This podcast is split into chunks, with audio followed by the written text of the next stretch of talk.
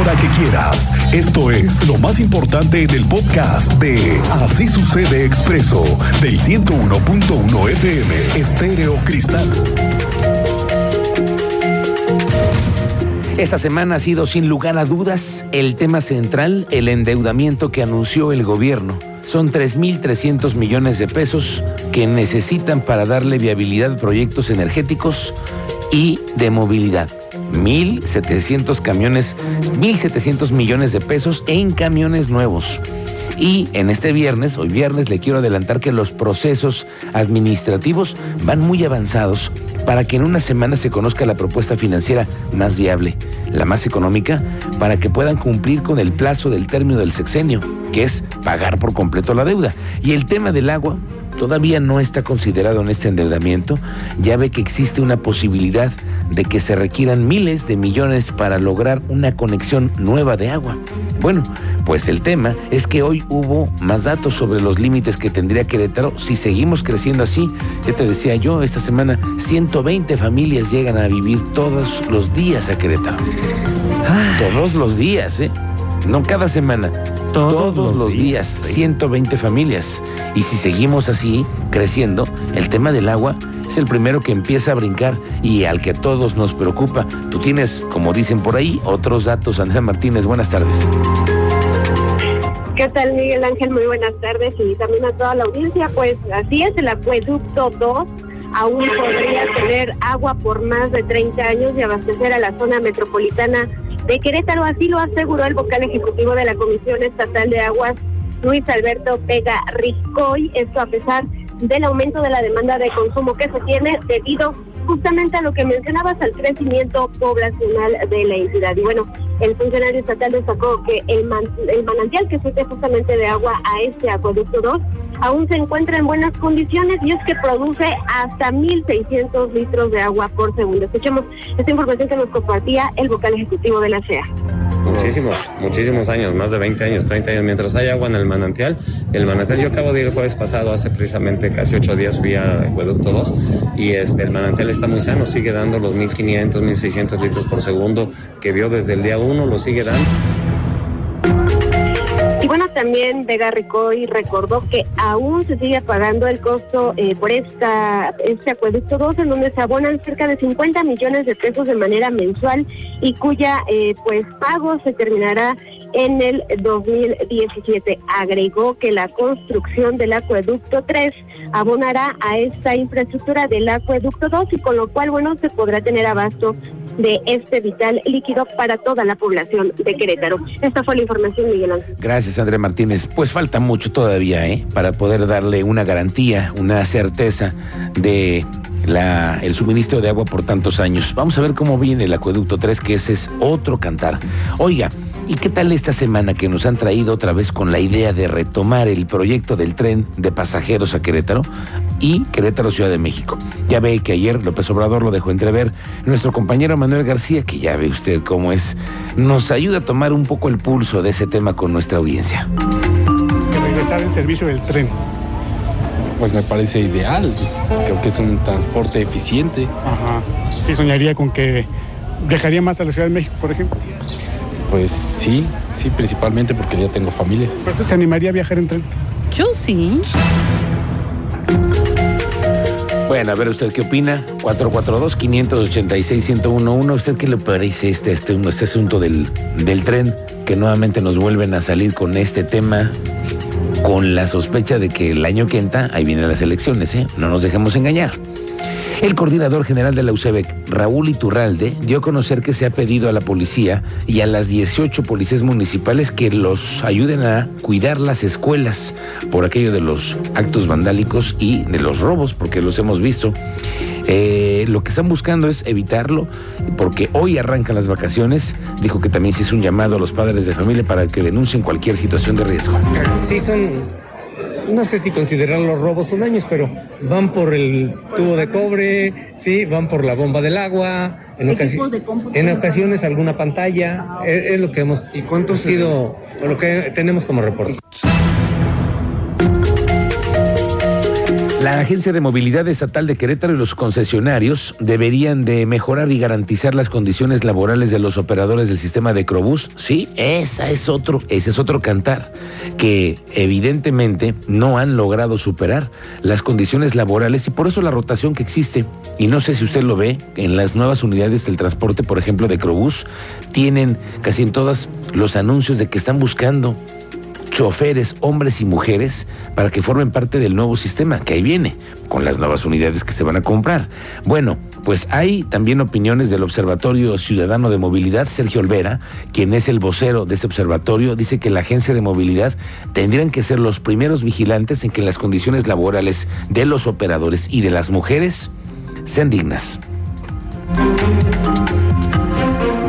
hay que averiguar las condiciones de del operador, una más, quién lo contrató, cuál fue su proceso de, contratación, por qué no es responsable solidario quien lo contrata. O sea, todo, dice el refrán, el hilo se rompe por lo más delgado y esta es la persona más desprotegida, porque esas concesiones no se cancelan de manera definitiva, tanto la concesión y una multa también a quien lo contrató. Haya sido el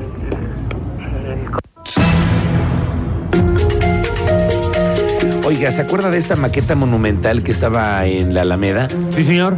Del lado de Zaragoza. Sí, claro, la que además fue vandalizada por muchísimos, muchísimos eventos de manifestaciones, de protestas. Bueno, ¿qué cree que ya está en el Cerro de las Campanas? Teresa García Besné, que es la secretaria de Cultura del municipio, nos ha reportado que sí, esta famosa y horrible maqueta monumental Sí, sí, sí, no me digas que estaba muy bonita. Fea, no está. Eh, horrible, sí. No. Horrible, sí. Sí, no. sí, sí, sí, sí. No, o sea, no, le, no le quieras mover a eso. mira, ya está el gasto. Bueno, no, la veo yo fea.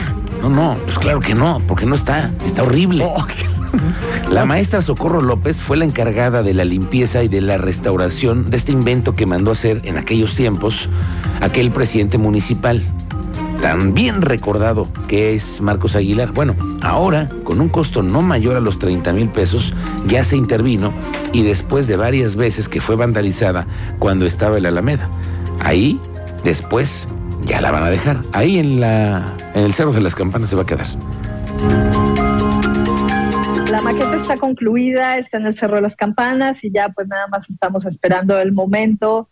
Eh, pues para ya hacer esto, este anuncio, ya eh, lo haremos eh, pues ya previo los, los pasos correspondientes en temas de comunicación, pero la maqueta ya está instalada eh, en el Cerro de las Campanas y además, dicho sea de paso, se ve bien bonita, luce muchísimo y, y bueno, pues creo que fue un gran logro ya poder dejarla instalada y completa. Sí,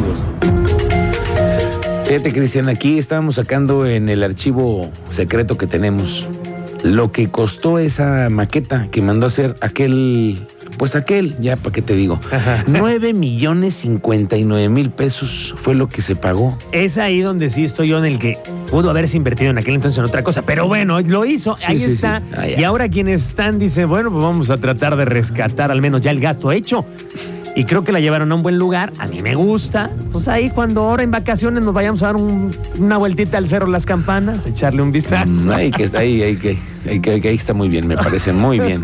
En otra esquinita del Cerro de las Campanas, ahí estará todo dar. Anda bien alborotado el gallinero. No. Y los políticos locales están ya en los meses en los que se sienten superpoderosos para comunicar para sonreír a las cámaras. y los adulan de más, porque estamos en la época en los que todos los políticos se la creen. Y completita, ¿eh? Sí, toda. Toda. Toda ¿eh? ella.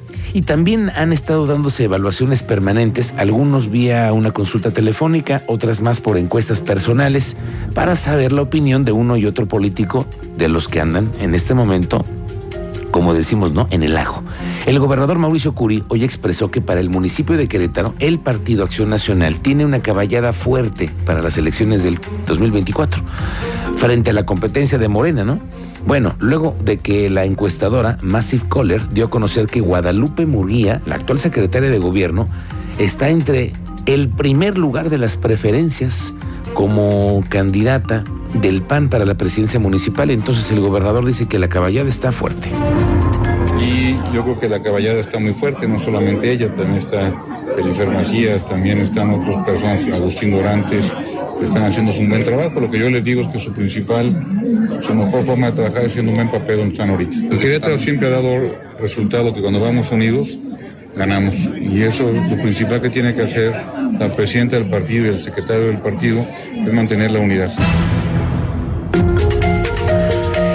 Diputado local por Querétaro, Antonio Zapata, reconoció que Xochil Gálvez puede ser el perfil idóneo para abandonar la candidatura por el Frente Amplio por México en el 2024. Hoy le preguntamos sobre esto, que ha estado encaminando con el tema de Xochil Gálvez, y esto fue lo que respondió.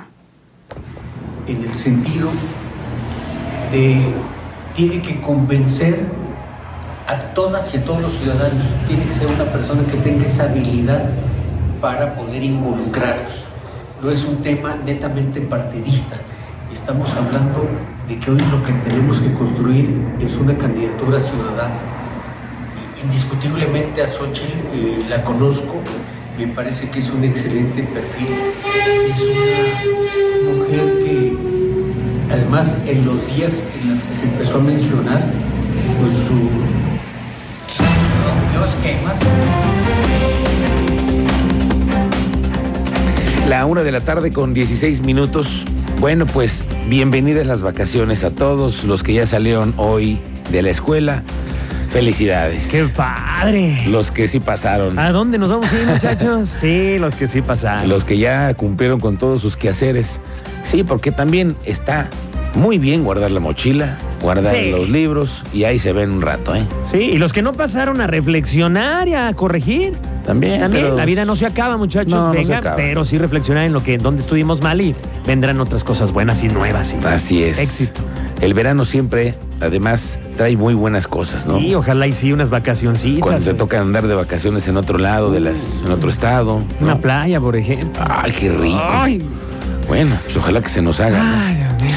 Bueno, pues en este viernes le acompañamos con mucho gusto para usted. Le tengo al rato una charla con un guía de turistas. Sí, vamos a hacer nosotros, vamos a hacernos ahora los turistas y vamos a conocer nuestra ciudad. Qué tantas cosas, qué rincones deberíamos de conocer y de compartir cuando viene alguien y decirle, bueno, ¿a dónde más invitar a Querétaro? No, pues te voy a dar unos tips. Después de la pausa lo vamos a platicar con el guía de turistas más experimentado que tiene la Secretaría de Turismo. Aquí en Así Sucede Expreso.